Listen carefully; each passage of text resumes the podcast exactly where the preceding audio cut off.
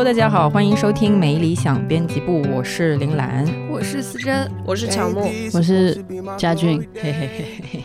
今天 again，我们的吴师傅，因为自从他回国之后，就被我们 频繁薅来，频繁薅过来，真的是呃有点不好意思。另外一位朋友就是我们的家俊，不知道大家还记得他吗？不用记得，就是当个新朋友来认识吧，也挺好的。OK，当个新朋友认识也挺好。反正呃这一桌人都是都都都出出现过吧，就这么说吧。我们今天呢是这个六月份，我们要来聊的这个话题就是跟六月高度相关，是什么呢？就是高考啦，大家的人生大事。对对对对对，与我们无关，但是我们来强行聊一下，真是不好意思。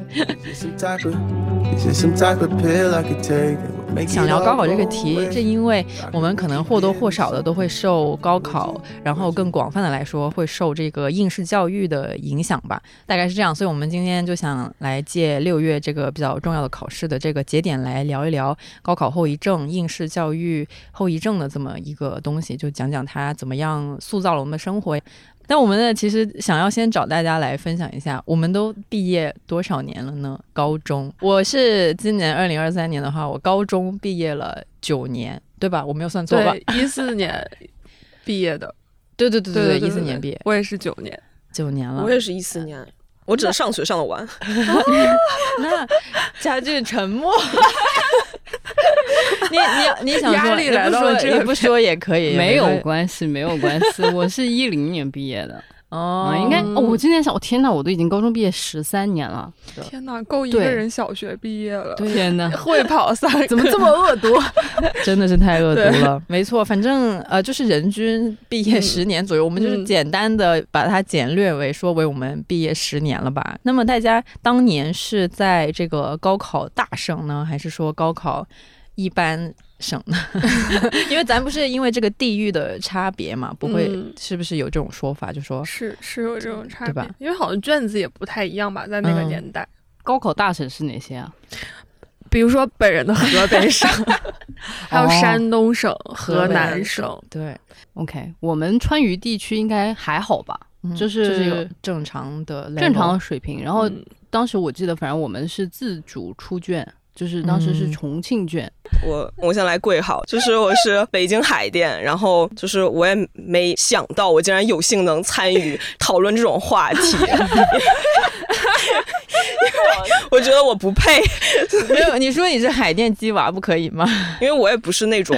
就是典型鸡，我是溜达鸡，所以 溜达鸡。所以说十年前还没开始鸡，对，十年前还是在一个溜达的状态，还没有到。就是那种程度，对对，所以就感觉不太配参与这种话题。就是如果后面这个聊到一些话题，我有不经意表现出一些清澈的愚蠢，请大家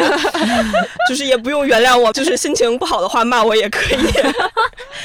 哎呀，还是不推荐大家骂人哈，不推荐不推荐。但是。呃，我就突然想起来，因为我们很久很久以前在这个播客刚开没多久的时候聊过一期叫《应试教育下的魔幻高校往事》，那期就有那个吴师傅在，还有嘉瑞在，他们就是聊东北和北京那些上学时候那时候那个巨好笑。我现在 我就是想插一句说那一集真的很好笑，推荐大家回去听一下。对，嗯，大家还记得当年高考的时候大概是个什么样的状态吗？我想到的都是我们班主任对我恨铁不成钢。嗯，我首先得说啊，就是我当时确实在的学校是全重庆最好的高中，然后当时我在的文科班也是当时我们那个学校最好的文科班，但是我是我们那个班上最后进的学生。我不知道现在这个年代还有没有早自习，反正那个时候我们是有早自习的，早上很早就要开始先自习，然后还大家一起朗读，对吧？然后我永远是最后一个到办，就是我办办公室。行行，行行，是十年前，不愧是已经毕业十三年，然后当社畜也当社畜有一段很多年，最后一个到办公室啊，然后永远都是最后一个到教室的，然后而且我到教室的那种行头都很荒谬，就是那个衣服还有一半没穿进去，然后左手还提着包子，然后就冲进去，嗯。然后我们当时那个班主任老师，我也不知道为什么他还是喜欢穿一身粉红色的衣服，就是每天层层叠叠的，从深粉到浅粉，然后站在那里，然后双手就是插在胸前，然后说：“佳俊啊，你又是最后一个，大家已经都在这里自习了半个小时了。然后我当时说，哦，然后我就若无其事的进去，然后又在教室里面就是默默的吃完我自己的早饭，然后再开始自习。还有一个很搞笑的事情，就是我那个时候竟然是班长，但你们知道为什么我是班长吗？因 为这么后进的班长，是因为我们的班主任说，高三的时候大家都很忙于学习，没有时间来当班长，所以说你这种后进的学生，你来当班长是吧？他真的，但这个话不是当着我说的，但是他的意思就是，我也不知道就怎么就传到我耳里了。嗯，然后我就现在说，嗯，原来就是人生嘛。就是当领导也是可以这么当上去的，这种感觉。我其实你说起当班长这个事情，我这个可能聊的有点早哈，但是我其实一直有一个疑问，就是想说为什么我经历过的那些学校，他从来都是让成绩最好的人去当这个班里的干部，我一直很不理解这个事情。我觉得说。就是咱成绩差就不能当干部了吗？可以啊，就是我呀。然后我今天得到了我的答案，原来成绩差也是可以当。对，就是以一些莫名其妙的方式当上了 这个老师钦点。而且那个时候我有一个大噩梦，我们当时考试是这样子的，就是你的年级排名最靠前的人，你是坐在考试一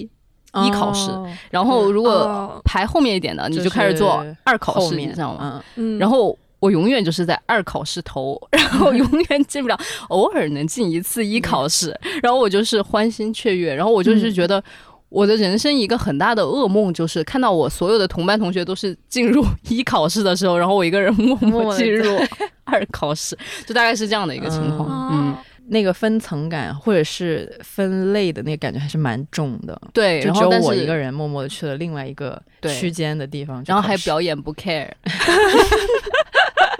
蛮好蛮好。是班长，大家在高中的时候都会有一一些个小小的自尊心在。对，哎，这样说来，我们学校也是，就是每次考试的时候都会按成绩来排名。他不仅会按成绩排名分考场，而且他还会把你的那个排名。前五十名好像是会放在那个榜单上，就是会在楼下的告示牌上会张这么样的一张榜。但是我不得不说，我本人就是这个的受害者，就这套逻辑的受害者。因为我当时高中学习还可以，我学的是文嘛，然后在也是在文科重点班，但是因为我在学校就是外国语学校，所以就会有另外一种途径是保送。嗯，然后所以呢，就是很多人都会去选择这条路。啊！但是当时我就是因为每一次考试的时候，我都会有一个进步，然后一直这样往前进，我都会对我自己造成错觉，好像我在这个 里面就是稍微有那么一丁半点的适应，好像就是我可以靠我自己的呃，不管是努力也好，还是什么也好，就是可以一点一点跑到一个比较前面的位置。那好像考试也不是那么难的一件事儿，就是他会他会有这样的一个逻辑根植在我的脑子里，然后最后就被骗了，被自己骗了，对，被自己骗了。被自己那个时候就是不知天高地厚，就一心非得要去参加高考，但实际上就是我的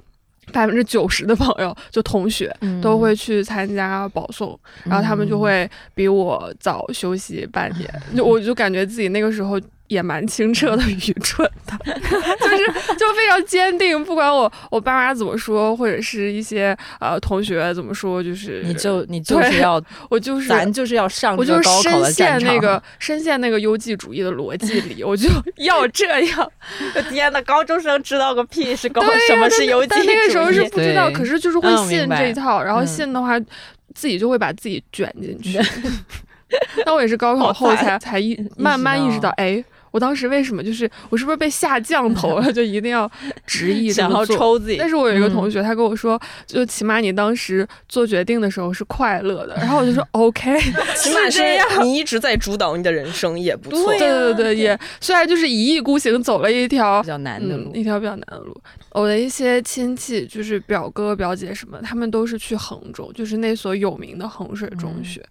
然后他们考的也都挺好的，所以会给我造成一种错觉。然后再加上整个环境什么的，我就会觉得考试好像是一件稍微就是没有没有那么大风险的事情，啊就不至于你一考然后就彻底跌落。我我那个时候完全没有这个意识。那我觉得主要还是因为你自己成绩也不错。就如果你一直是成绩差的人，你绝对会知道这些学校我是考不上的，嗯就就像我一样，因为我一直成绩都很差，所以我知道考到一个好学校是一个非常难的事情。对，嗯我好好奇哦，你在后来的人生当中还经历过这么大的诱惑，然后也拒绝了吗？没有啊，我就是我就清醒了，因为我高考的时候没有考好，就没有考到我就平常那个呃差不多的水平。啊然后我看到我其他那些高中同学在大学美美生活，我就会有点落差感。嗯然后这种落差感，它会让我去那个时候其实就有想要做媒体方面的事情了，所以就找这些实习。然后当时比较抗拒的北京也都慢慢找回来了，就是一点一点回来实习啊或者干嘛，就是一个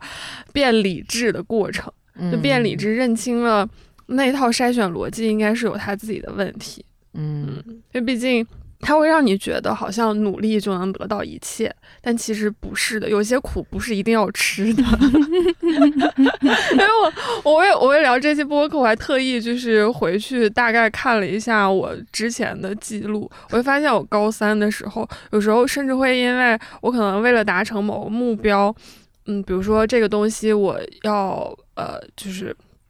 复习多少页，或者是背嗯过多少、呃东西之类的，我会惩罚自己。嗯我现在就现在想想是很不可思议的事情，但是在那个时候做起来，就是我我真的信那一套，并且嗯我真的愿意去做。我那个时候的惩罚，突然间听着听着有点有点有点那个，就是就是我会对会很中二，就是不喷花露水儿，在在操场上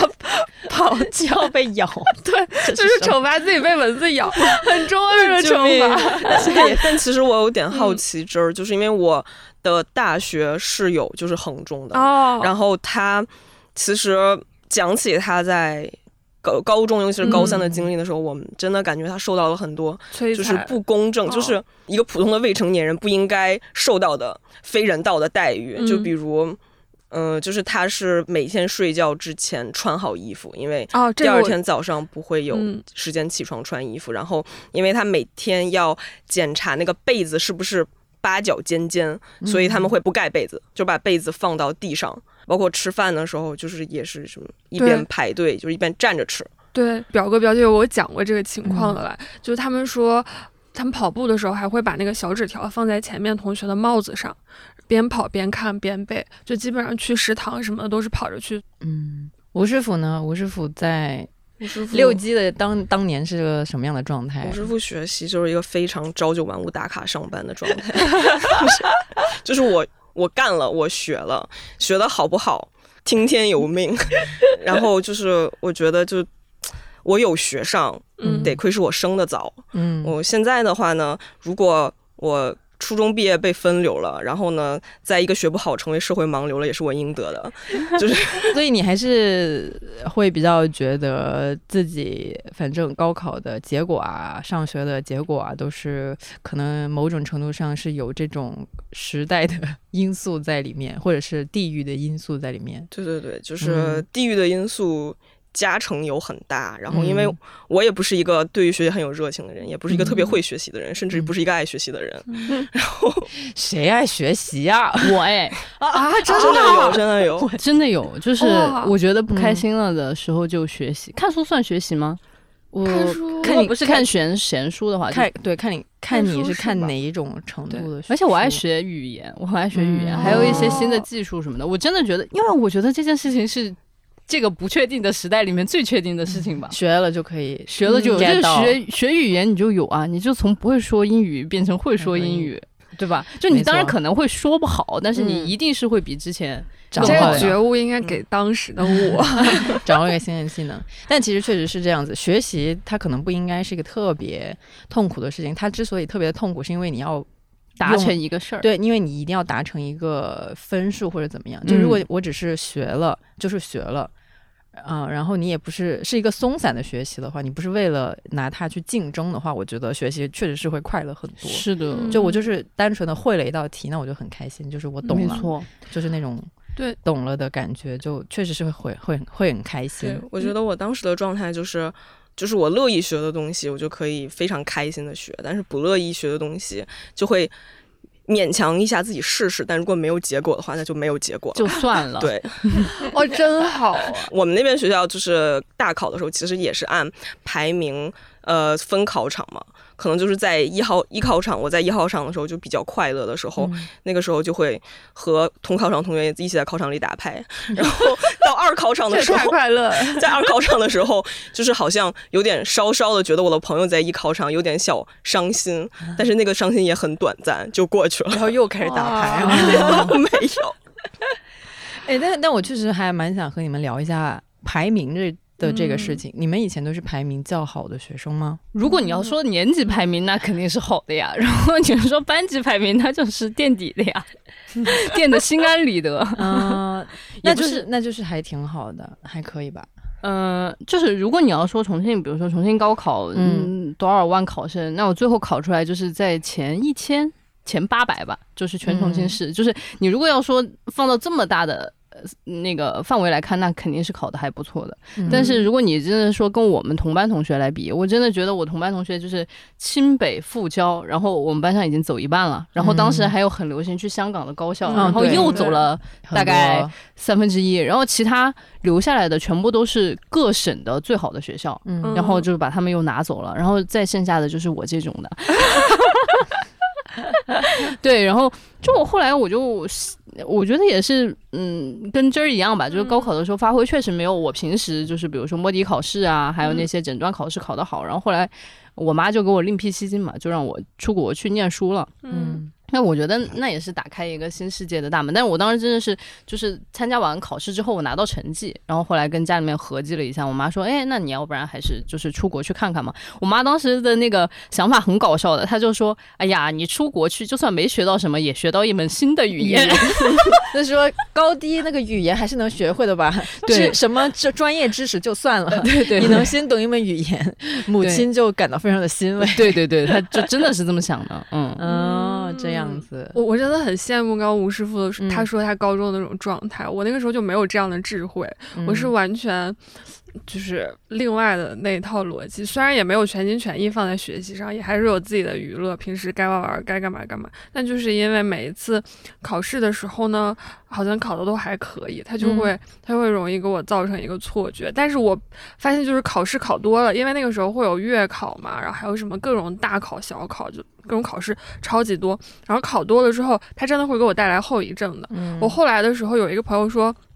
他是没有参加过高考的人，他就是高中就已经出去读书了。然后他跟我说他很喜欢考试，嗯，他说了之后我就大惊失色，我说天哪，还有人喜欢考试这种东西，怎么会有人喜欢考试？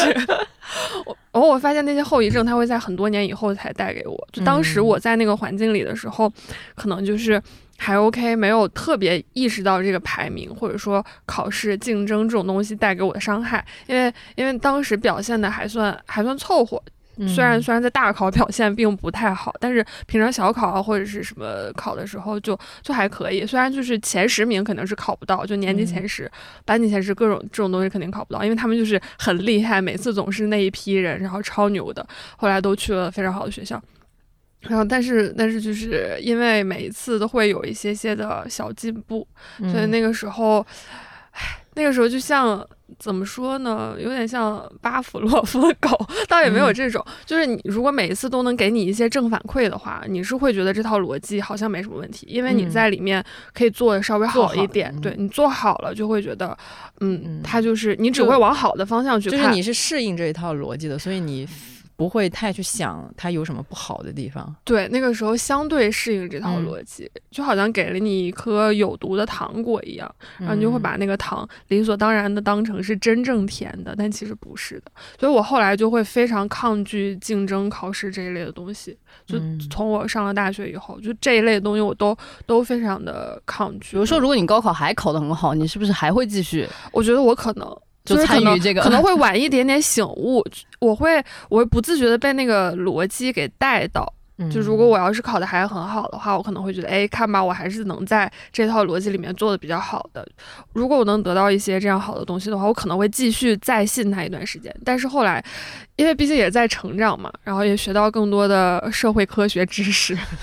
应该也会会一点一点的，就是意识到这个弊端。因为你永远不可能在。无止境的竞争里做到最好。嗯嗯，它很像就是西西弗斯推那个巨石一样。那我那个时候就会觉得，我面前的这块石头是如此的实在，我就是可以一步一步的把它往上推，那么一点一点，嗯它就会它就会容易让我产生那样的想法。可是后来这个转变，其实我也说说不太好，具体是怎么发生的。它就是慢慢的、慢慢的，对，慢慢慢慢的发生了，我就我就会觉得，嗯，曾经被那套逻辑陷阱洗脑还蛮严重的。嗯，我觉得被束缚或者是太过于适应这个体制吧，是一个很正常的事情，因为我们从小就在这个里面，你你很难说让一个小孩子小小的就意识到说。这个应试教育是不是有点问题啊？哈，就是这种，除非除非你像我一样成绩很差，那你就会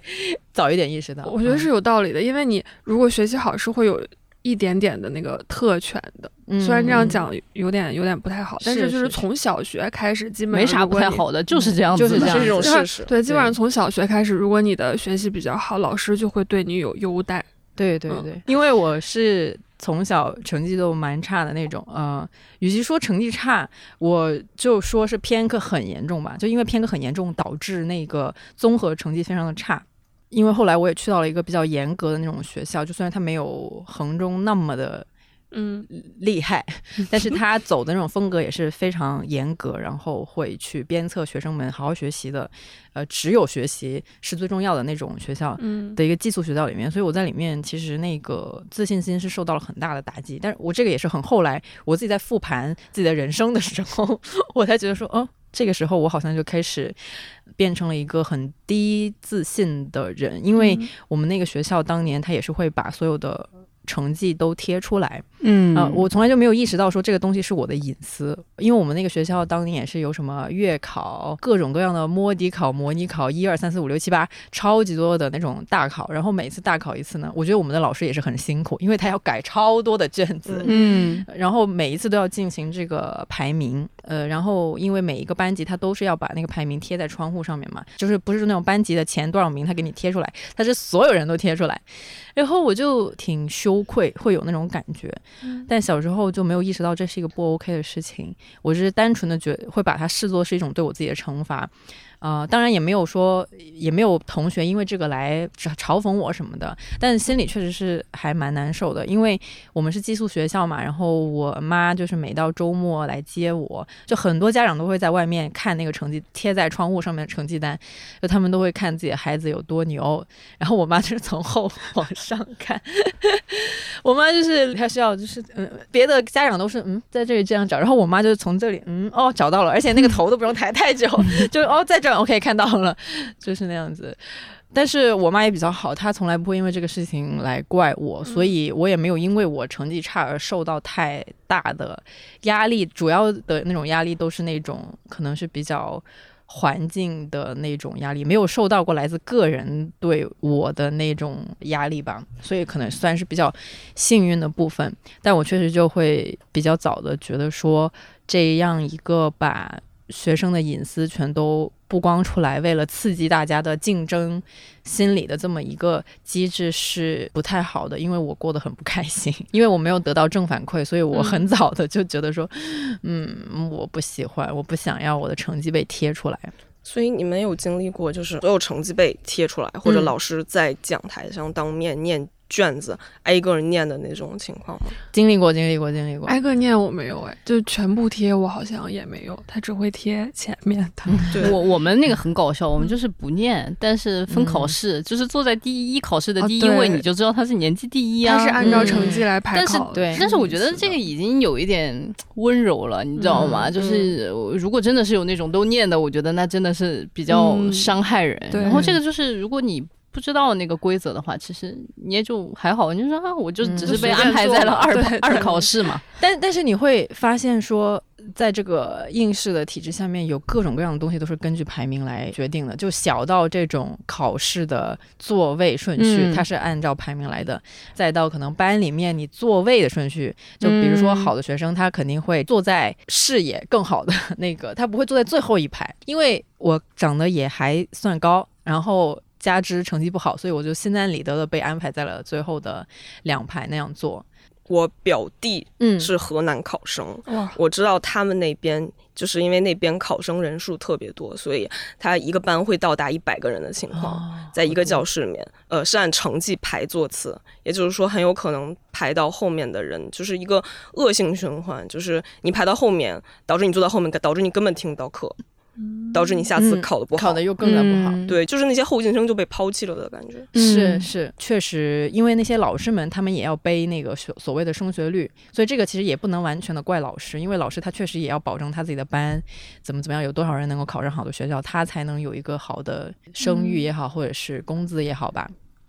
老师压力也很大，但是这样导致的就是最呃后面的那一群学生基本上就是被放弃的状态，老师也不太会管你。当然，你有问题去问老师，他还是会解答你的啦。但是老师基本上不会把心思放在你这边，他肯定是需要去帮助那些有希望的、成绩较好的学生能够冲到一个更高的位置，这样他的带的班的那个升学率才才能够升高嘛。所以我也是很早的就能感受到一个被抛弃的那种感觉吧，就是因为我在那个体系里面是一个。不太好的，呃，是一个差生，所以基本上那个这个体系有多么的打击人的自尊，我就比较早的就感受到了，嗯，大概就是这样子。对，就是我觉得我能对学习这样一，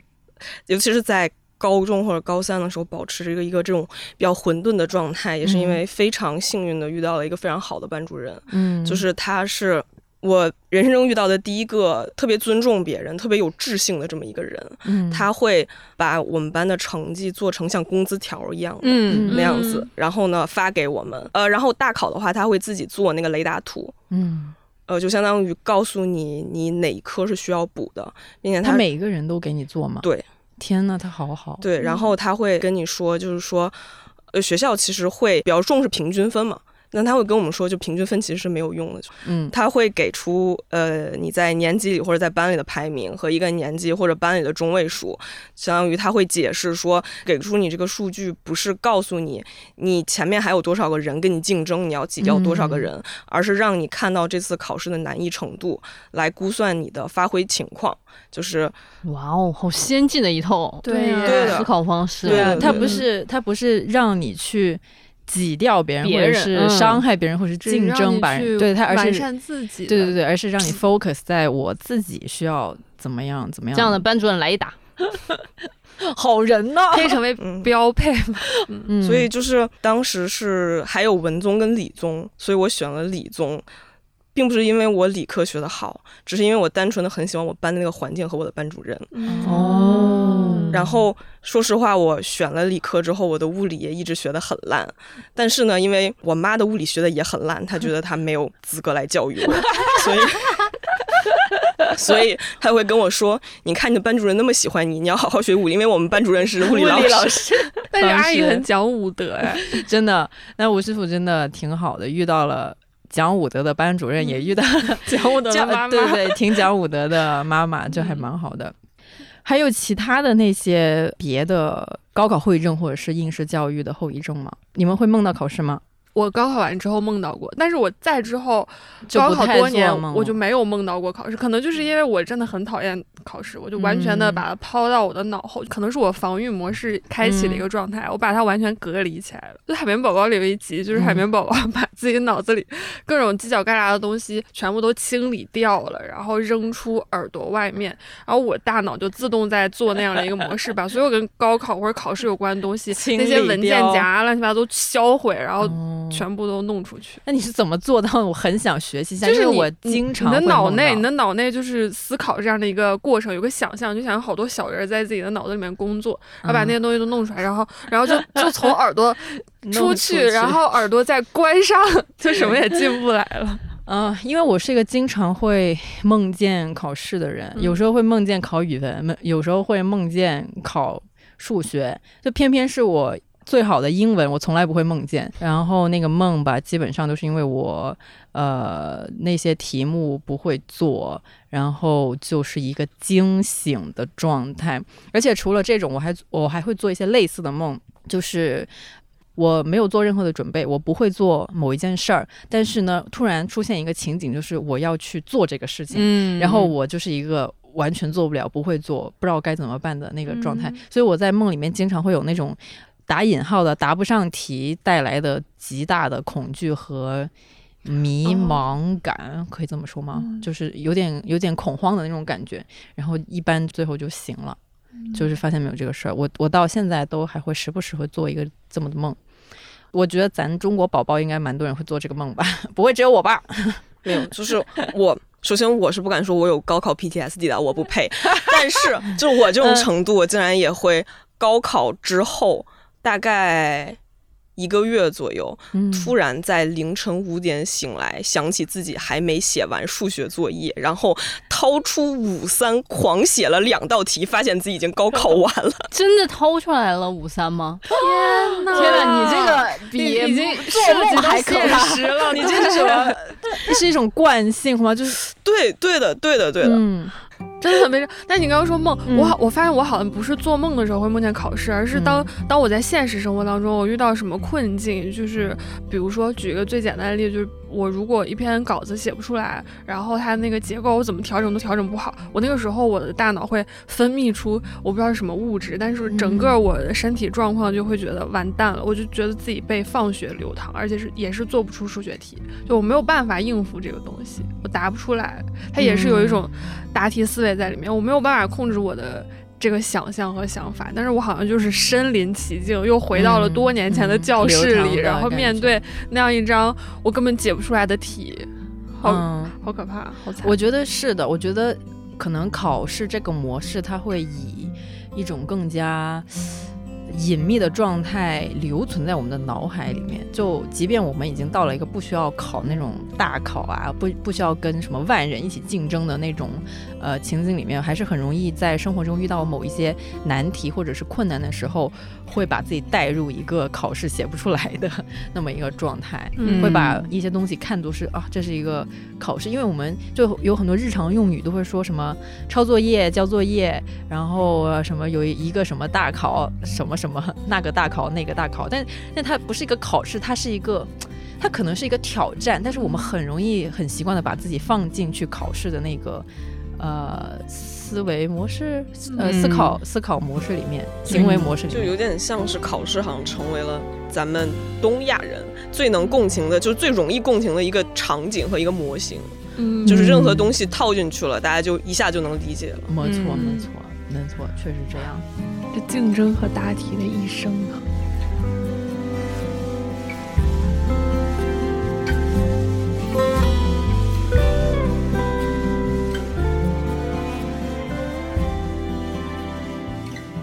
我我觉得跟考试思维相连的另外一点是，呃，很容易去比较。你们会是一个容易跟别人去比较的人吗？嗯，我觉得我工作多年之后，慢慢已经把这种思维开始开始放掉了。嗯，嗯，但你以前会吗？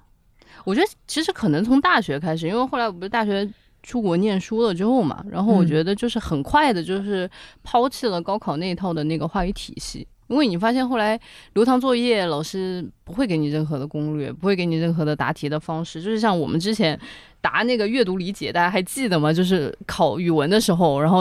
老师就会教你第一题怎么分析，怎么分析，就是你你一二三这么答，你再怎么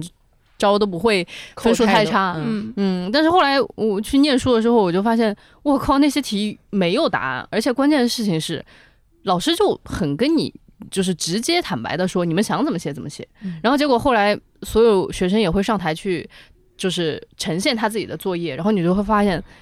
当不设限的时候，你有的同学真的才华就是要溢出那个 他的作业了，然后你就觉得、嗯哇，这个东西有点子东西，就是 我我就觉得我当时大学第一二个学期的时候，我就还是那种就是规规矩矩的，就是答题就是是怎么样就是怎么样。嗯嗯然后，但是有好几次，就是大家会公开分享自己的作业的时候，我就会发现有些同学真的好有才华，就问的这样的一个问题，他完全就是联系到其他的，然后再把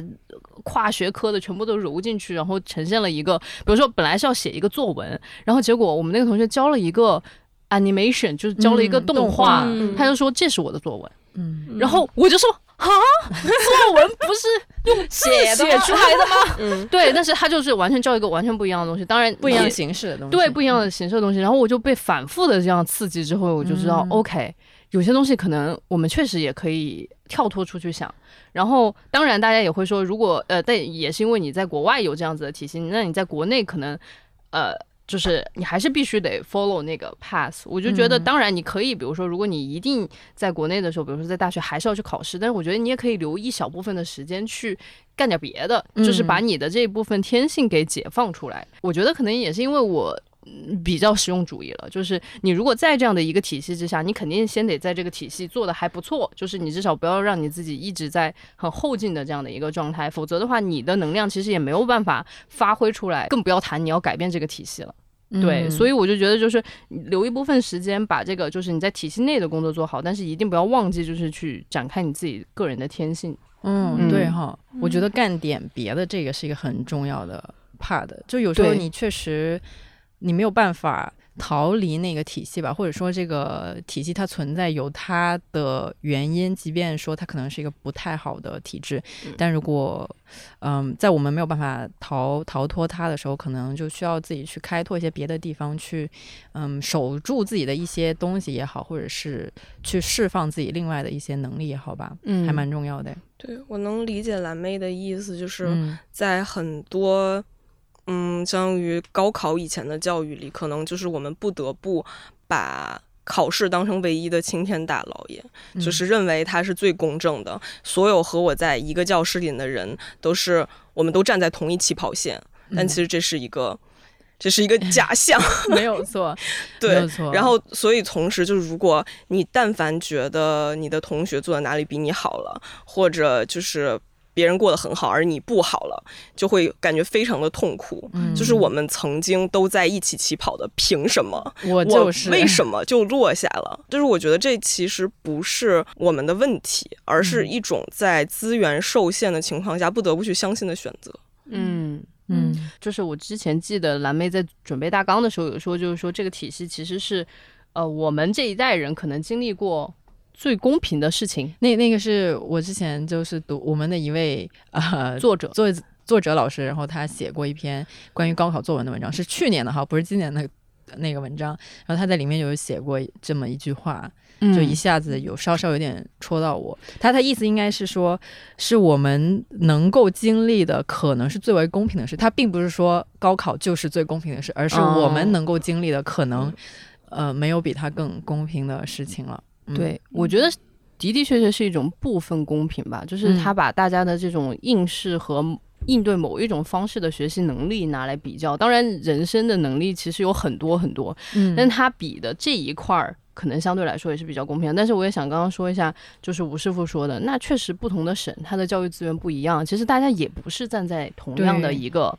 起跑线不是，彻底的公平。没错，所以呃，我就觉得人生最后最后，其实你看我毕业十几年之后，我就觉得把这件事情就看得很淡了。我觉得前几年我可能还记得我自己的高考成绩，就是 具体多少分，但我现在已经不记得，我可能还记得排名。我觉得再往后，我就是也不记得排名，我也不记得我当时的选择，啥也不记得了，因为嗯人生好长，你十八岁，然后后面还有。可能七十年吧，我们这一辈可能还有七十年，你没办法指望那个东西一直活下去。而且其实我也是慢慢的发现，这个东西就是在后续的社会生活当中，它没有那么重要。因为比如说到现在，我可能会要去面试一些实习生，我就讲一个昨天的例子，我面试了两个实习生，一个实习生是从一个可能大家根本都没听过的一个学院来的，他是就是双非，然后另外一个呃实习生是呃，我觉得是中国 top 五的院校吧，嗯然后他们两份简历交到我手上来的时候，我最后其实没有选择那个 top 五的学生，原因就是在于他的简历除了学习就是一片空白。但是其实那个双非的大学的学生，他就是已经做过好多实习了，就比如说可能已经在呃比较头部的这种公众账号，他自己独立策划过选题，然后还做过播客，然后而且是。两个实习都是在比较头部的这样的一个账号的状态，而且他们有一些就是公司还给实习生会有一套叫做能力评价体系，然后他就是好多能力，就是他不仅仅只是考试的能力，他可能比如说选题能力、跨部门沟通的能力等等，他都是排名很靠前的。嗯。所以后来我就是选了这个呃呃双非毕业的这样的一个学生，那我就觉得就是说都没有到我毕业十三年这么后面，他们就是还没在这个毕业时候已经对，在这嗯个时候就已经人生就是开始有分岔路。嗯，嗯而且九八五二幺幺的学生，他就跟我说，他说我好迷茫，我不知道我要干什么，然后我也不知道我要继续读博去做学术还是怎么样。我是说，你很喜欢做学术吗？他说我就是不知道干什么，所以我就嗯觉得，要不然我就做个。呃，学术再看看喽。然后，但是另外那个小朋友就跟我说，他说我就是想要做出我自己的作品，嗯就是说我每一篇我做的公众号的文章，我做的这个播客，我都是一定要很署名我自己。然后他说，未来我的期待是我可能先从一篇篇文章做起，那嗯有一天我是不是可以出一本书？嗯再有一天我是不是可以弄一个剧本？就是他对他自己的未来已经有很具体的想象了。就是嗯且不说这个具体的想象最后他到底能不能实现，但是他起码有，但是他想他已经不迷茫了。对对嗯对，所以我就觉得就是说，嗯，那高考固然是很重要，但是翻过这一篇之后，其实你的人生还是有要继很多续走很多很长的路，嗯。对，还有很多不同的展开方式。嗯，嗯，对，没错我觉得应试教育它就是会把会把整个体系都以一种非常明晰的标准放在你的面前，就好像嗯。如果你不这么做的话，会产生你无法承受的后果。但嗯。其实这个后果是什么呢？我觉得可能当时在那个体系里的人是没有办法去想象这个后果是什么的。他可能当时只是会觉得，哎，是我没有办法考到一个更好的学校，没有办法有更好的机会。可是具体这个机会是什么，他自己也不知道，因为这个东西它只是去考核学习能力的，然后你的考试成绩，然后你出来之后又要去做什么呢？就是刚刚佳俊说，就是呃，茫茫然不知道自己要做什么，所以就是干脆。可能继续去做学术，或者是读个博这样子的嘛。嗯我就觉得应试教育它就是跟这种不知道做什么，它是强相关的，就是扭在一起。就你越信这一套东西，可能你就会越不会去想还有什么其他的路径，你会把这个路不断不断地变宽，然后最后成为你面前唯一的这么一条路。但其实嗯可能旁边还有一些一些空间，一些其他的东西。我觉得还是得有勇气去想一想这条路以外的事儿，就那个后果未免是你没有办法承担的，可能那个后果恰恰可以让你知道你自己以后想要做什么。嗯，嗯就是会有一个有一个目标，有一个自己真正热爱的东西，可能会从旁边溢出来。我是这么觉得。嗯我觉得对于很多在资源比较受限的地方的小朋友来说，就是成绩可能在早期的时候是他们一个爬上来的绳子，嗯，就是他们也呃被自己的老师跟家长这么一直灌输。是，其实我觉得他们老师家长也不一定真的相信这件事情，但只是不这么督促他们，他就真的没有爬上来的其他渠道了。嗯然后，但是如果你爬上来了之后，很多人就会又被这个绳子桎梏住，因为嗯每个人爬上来了之后，就会可能必须经历一个阵痛，就是会发现人生是旷野。嗯对你如果再停留在那里，就会。被你的绳子拴在原地，就没有办法再走远了。因为我也认识那种考上很好的大学之后，然后每年都在转发他大学的录取分数，对对对就是感觉他们就就如果你在那段阵痛期间不能够想开的话，嗯，可能就会被曾经把你拉上的绳子拴在原地。嗯没错，应该意识到说这个绳子是可以放下的。嗯我觉得其实这种心态也不仅仅是在考试上了，就是慢慢的你就会变成，比如说有的人是逃脱了考试这件事情，比如说他嗯、不再转发学校的诞辰，他学校的排名，但他会转发他公司在业界是多么的牛逼，然后他会转发他自己成为了什么什么律所的什么什么合伙人这之类的。嗯，就是我的意思就是说，呃，有一句很鸡汤的话叫“活出自我”，就是自我到底是什么？就是可能我们抛下了 高中的排名、大学的排名，结果又来了公司的排名，然后又来了你的车、你的房，对，然后你的小孩，就是我就觉得嗯这种东西。有的人他好像放下了绳索 A，但是他又拿到了新的绳索 B、C、D、E、F、G，所以其实真正很难的事情就是叫活出自我。就我每天都在拷问自我到底是什么。也一直在说服自己不要去跟别人比较，然后找到自己的人生的价值体系。这也是因为最近我们不是在跟辉瑞一直在做那个呃毕业第一季哦的那个线下活动，其实就是我们那个播客嗯公司茶水间的一个特别策划嘛。我就觉得就是跟了三场线下活动下来，就是每一场的嘉宾，其实他们们就是换着花样儿再说同一件事情，就是建立你自己的价值体系。嗯嗯，就是不要再为这个社会上的绳索 A B C D 买单了啊！嗯但是这么说呢，肯定就又又有小伙伴会说，你看，那我们的这个竞争怎么怎么怎么怎么的激烈，你没有办法退出这一个竞争。其实好好想想，其实是有一些退出的机制的。嗯，我之前听 Alex Wood 老师讲过一句话，但是他那个他说的语境不是讲我们今天聊的这种什么高考后遗症或者是应试教育后遗症，他那时候讲的是可能关于呃女性在女权主义。这个纲领下生活的一些面对的困境啊，或者怎么怎么样，然后他就说，有时我们不是没有选择，而是另外一个选择可能需要你付出更大的勇气和更大的精力去完成它嗯而已。这个话应用在今天我们聊的这个东西上，或许也有一定的参考价值。嗯，因为我现在想到两个退出机制的代表，一个是最近在读毛毛姆的那个《刀锋》，然后里面的那个男主角叫拉里，他面临的是一个就是美国在战后蓬勃经济发展，所有的人都觉得作为一个男性，然后在那样的一个经济发展的时期，当然这是一个很老的思想啊，嗯他说嗯你就是要去参与祖国的建设，你就是要呃不断的去有更高的职级，赚更多的钱，但是他就躺下了，他就跑在欧洲去学习，然后每天学八到十个小时，然后后来又去挖煤什么之类的。但是嗯他他有他的代价，然后还有一个就是这儿最近采访的那个，我在北京送外卖，快递送快递，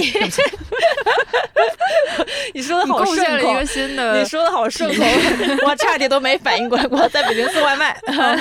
送快递，快递小哥嗯，对前快递小哥，我就觉得他就是一个当代的一个推出的一个代表吧。我觉得其实是这样子的。对，我记得前一阵儿家眷有跟我聊到，也是他做辉瑞的那个项目的时候，有 HR 跟他反映说，现在的大学毕业生的简历长得会特别的像，因为大家都很空白，除了学校的一些经历以外，嗯。就其实我觉得这也不是这一代大学生的错，不幸的经历了一个不幸的时代，yes，所以他确实也不能做太多东西，对吧？对，就是因为现在有一个蛮可怕的趋势，就是大学高中化。我感觉咱们那个时候大学的经验好像在现在不适用了，嗯因为在那个时代，其实可能因为我也特别的不上进，就是的确没有考虑过什么 综测呀，什么。这些这些方面，综测就是相当于你参加一些活动，就会给你一哦个什么分数，就所以很多大学生去参加这些，会先问有没有给给不给我综测分数，我才会去做这件事情他还是一个为了得到某个东西而去做这个东西，而不是纯粹的去享受或者是对对对，就是瞎玩儿的那种对对对，但是不能说就是这一代孩子怎么了，他们怎么就不会享受大学嗯。校园，而是因为现在就像相当于整个学校因为少了很多出去兼职的机会。嗯少了很多出去就是玩儿、去旅游的这些的机会，所以大家就被迫在这里面内卷，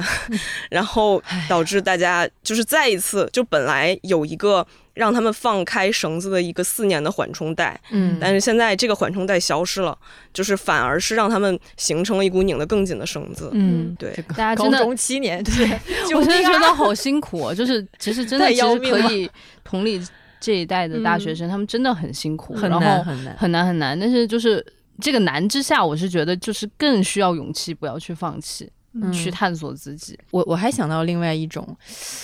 嗯，不知道算不算是应试教育后遗症的东西，就是提纲这个东西。我有时候还是会有这种倾向于做一个什么陌生的事情，或者是做一个新的事情的时候，会很想要去找提纲啊、找一个纲领让我去 follow 它，就让我可以做一二三四五六七八。啊，这么的一个事情，而且我觉得很多社交媒体上其实有很多类似于提纲的东西，比如说，呃，一个攻攻略略呀、嗯什么什么，呃，帖子是发自己的经历，就是一做了什么，二做了什么，三做了什么，就那些其实都还蛮受欢迎的，因为它可以给你一个非常明确的信息点，说这个东西怎么做，怎么做。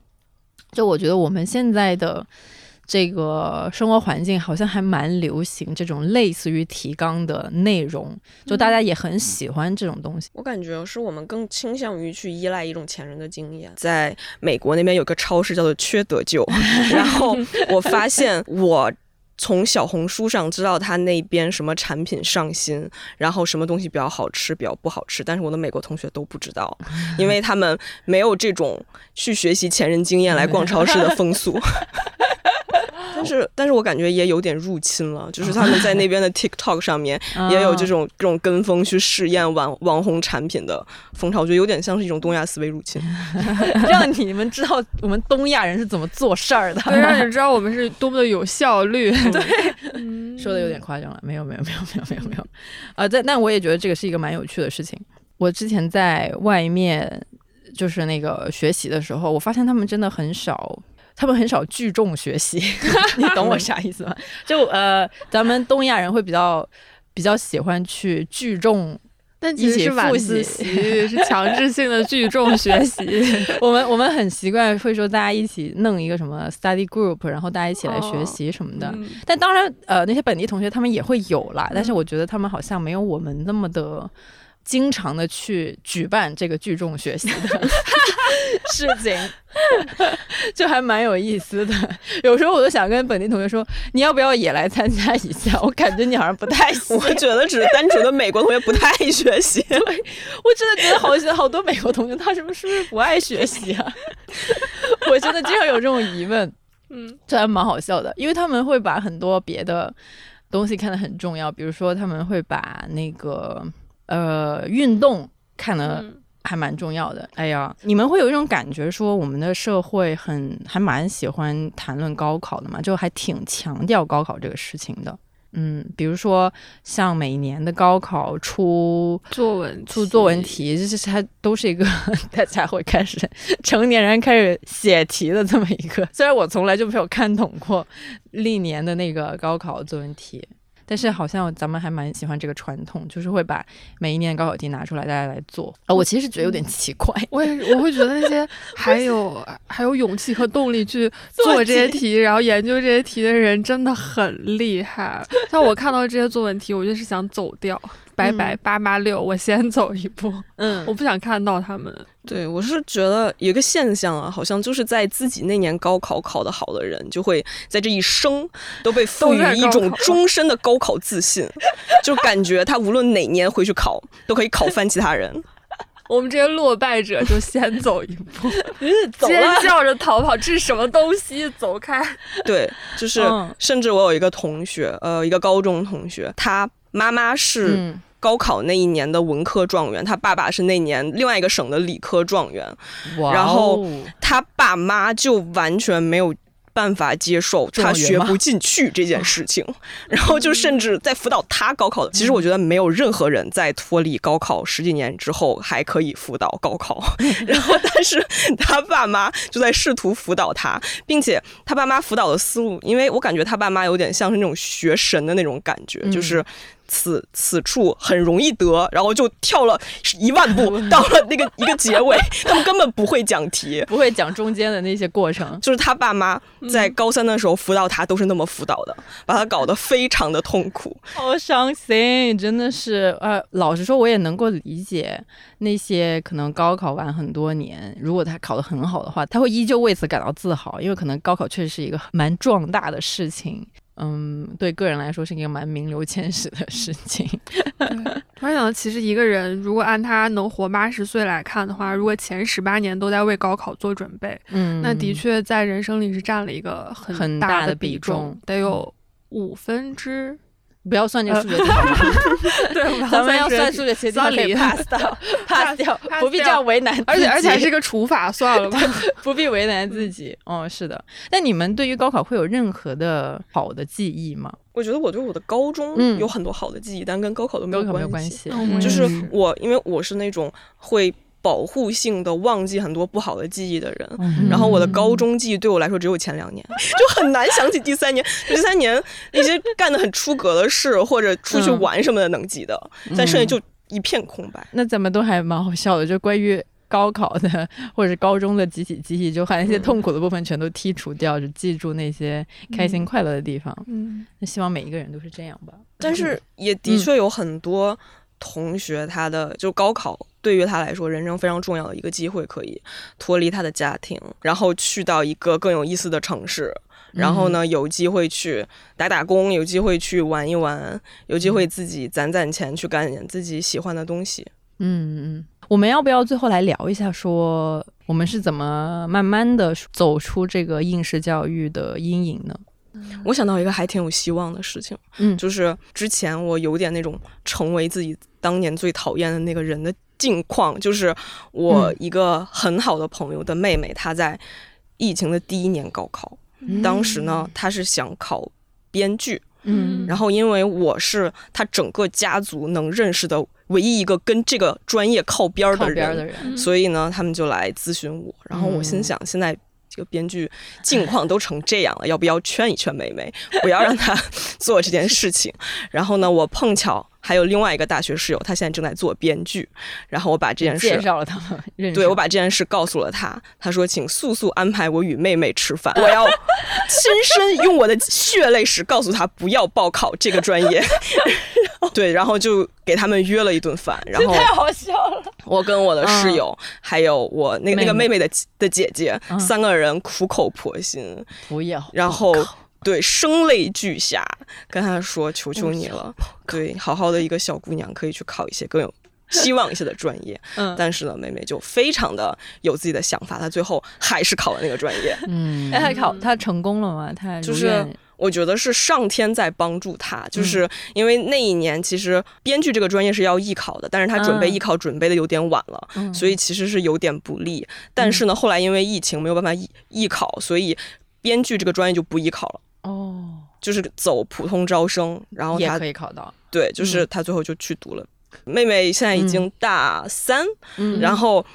平时其实也有呃转发一些看到的相关的一些什么兼职啊，什么、嗯。呃实习的机会给妹妹，但是妹妹也是非常的有自己的坚持，她真的很想写电影剧本。就是我们看就是有点有啊，年轻人，我懂你，当时我也有这种文科生的孤傲，但是同时生的孤傲，但是同时又有点欣慰，就是能嗯。看到妹妹没有成为我们这样的人，然后嗯。一直在做自己喜欢干的事情，觉得还嗯。挺好，挺有希望的。嗯，我也觉得是会去坚持，我觉得还蛮好的。嗯，对，就但其实我也想讲一个很也比较很功利的说法吧，嗯就是说，其实几位大姐拥有的这些经验，也就是此时此刻 当下的经验，甚至说是几年之前积累到现在的经验。嗯但是从妹妹进入大学到她毕业。这四年可能市场又发生天翻地覆的变化了，就是其实一六年的时候，谁也没想到影视这个行业会起飞，然后后来也谁也没想到影视这个行业会落下来。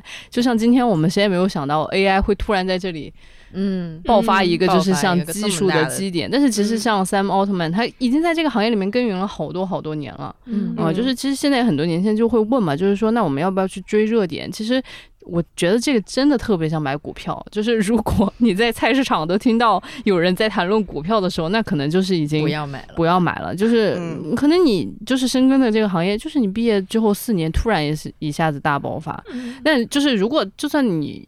四年之后毕业这个行业没有大爆发，但是你选的是你自己喜欢的，也不亏嘛。嗯我觉得可能一直都会有选择这样的一个东西存在的。你要去想一下自己更想要什么，然后什么东西是可以舍弃的，就是不断的在平衡这个东西。然后你也可以去想象一下后果。就我有一个。呃，小小的方法也可以嗯，如如果用心理学的角度来讲的话，就是防御性悲观。就你嗯提前把这个事情的结果想象的很糟糕，然后你去想这个结果你能不能接受。如果可以的话，那就放手去做。类似于这样，就嗯一一个最坏的结果，如果你都已经觉得它是可以的了，那就可以去做。嗯对，其实我是这样的，就包括高考的时候，我我当时也是这么想的，我会想大不了就怎么怎么样嘛。而且一次考试，虽然虽然这个决定的确是比较冒险的了，就嗯可能还是需要一些理智，可是呢，你会发现人生好像是没有那么容易一坠到底的。它毕竟后面还有好几十年，你可以慢慢慢慢的去做出一些修正，然后继续朝着自己的目标前进。嗯嗯嗯，我觉得您说的在理。我自己要是聊到我自己的一些感受的话，我觉得我这个脱离了应试考试之后的这一些个人生，就是在跟框架，或者说跟我的脑子里面设定的框架做斗争的这么一个 一个生活。因为我呢是一个很容易很容易被一些标准，或者是别人的劝说，或者是一些反正是外在的框架给框住的一个人。而且很多时候我意识不到。就跟大家讲一个小的细节啊、就是我现在住的那个房子呢，它是一个电磁炉，然后这个电磁炉呢，它很妙，打开它的时候呢，它会自动给你一个等级五的那个热度。然后在我住这个屋子的一年里面呢，我一直都是用一到五的这个热度。然后有一天，我看见我的家属，他用那个电磁炉，他按到了六，然后我就很震惊，我说。What？这个电磁炉是可以到六的那个热度，然后我就非常的震撼。然后我当时真的是这个事情真的很小，但是我当时对我的冲击还是有点大的。我就想说，但这个电磁炉没有告诉我它可以到六啊。然后我我的家属就是莫名其妙说。呃，他不太理解我为什么会这么，反正我我就是陷入了一个自我的 shock 里面。我后来就慢慢的在去想这个事情，就想说我整个人就经常是这样子，在很多别的生活的状态，呃，或者一些别的生活的选择，一些一些别的事情上面，都很容易的，就是人家给了我一个标准，他甚至都没有说这是一个标准还是什么东西，他只是给了我一个东西，然后呢，我就是很容易的会按照那个框架。去做我接下来做的事，就是完全没想到，我完全可以把这个标准放在一边，然后我去做一试一些别的途径啊方法，然后去完成一些事情的。这个真的很妙哎！我也不是说要把这把这个锅就是丢到应试教育上面，单纯就是我这个人有点迟钝，然后我也是一个很容易被标准和和条条框框给限制住的人，所以我就这么多年来呢，我一直。有时候在做某些事情的时候，我都会尝试去问一下自己，说，嗯，除了这个既定的方式以外。你想一下，有没有其他的方法可以去做呢？就会记得去多问自己这么一一句，就以防自己陷入到那个既定的框架里面，然后就在里面打转。那这个这个电磁炉，这个真是让让我非常的对我自己很失望，我就对我自己非常的失望，这真的是太笨了，哎呀，气死我了啊！但但起码我现在花了一年多的时间，终于知道可以到六，还可以到，它还可以到六七八呢，它不止到六，它六七八九十都可以。蓝妹的这个让我想起了，就是我那个高中班主任，我觉得他说的非常好的一段话。这段话是发生在我们班的呃自主招生考试之前，因为。就尤其是海淀区，然后一个还可以的中学，一个还可以的班，的确大家家里就是藏龙卧虎的有很多。然后呢，班里的很多人已经成年了，说我们就我就今天拿你们当成年人在对话。嗯，就是你在咱们这种环境里面，最重要的就是不要看别人干什么你就干什么，因为咱们班有很多人背景是家里有办法，我也知道咱们班的确有很多人家里都有办法，但是你如果。看着别人干什么就干什么，这样的话很可能是你那你是那个没有办法的人，对。然后所以就是 最重要的不是最重要的不是跟别人一样，而是就对得起自己就好。嗯，家俊还有什么想要分享的吗？如果我要说呢，就是还是说，就是我面试实习生的那个简历的那个事情，就是我会觉得大家。嗯，多多去参加一些社会实践，我知道这很难，但就是一定要想办法嘛。其实刚刚吴师傅在说，就是说很难走出校园什么的，就是别的行业我不敢说哈，但比如说你想进入文化行业或者传媒行业，其实你可以在校园里面你自己做个小红书的账号，或者说你自己开始写文章，你自己开个公众账号。其实这个东西也不是说一定需要你走出校园去有一份实习，但重点在于就是你要为你自己的简历就是多多加分。然后就是让他看上去不仅仅只是应试教育这一条路培养出来，你只会答题这样的一个技能，对，所以就是，嗯，当然能够理解大家的难，然后而且我觉得可能在未来可以预期的一段时间之内。嗯，都会变得很难很难，因为我昨天吧，好像听了一个就是